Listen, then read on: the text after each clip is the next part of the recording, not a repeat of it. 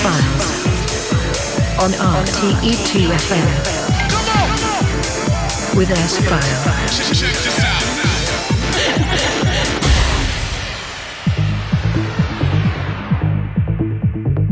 Good evening and welcome to the March edition of the S-Files. With me S-File here, exclusive on RTE2FM. Some very complicated times at the moment around the world, and I know you think, ah, what's going on at the moment in the club scene?